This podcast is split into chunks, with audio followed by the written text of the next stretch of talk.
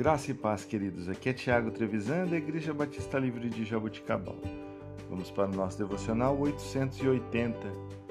Texto de hoje, 2 Pedro, capítulo 1, versículos 20 e 21.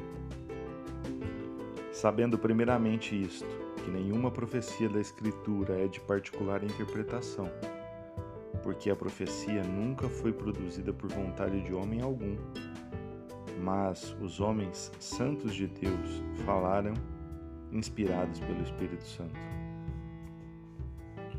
Queridos, a palavra de Deus é impressionante porque ela se complementa, se explica, é atual e traz respostas aos nossos problemas.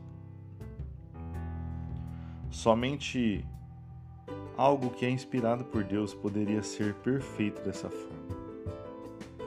Devemos nos alimentar da palavra diariamente para ter intimidade com o Senhor, para sermos cheios do Espírito e para podermos falar de Deus para as outras pessoas que ainda não conhecem a Cristo. Toda a profecia, toda a Escritura é inspirada por Deus. E esta serve para nos dar direção, nos apresentar o amor de Deus e a obra redentora de Jesus Cristo na cruz.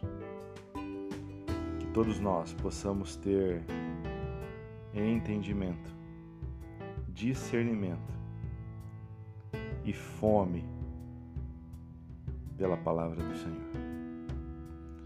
Que Deus te abençoe e que você tenha um dia maravilhoso.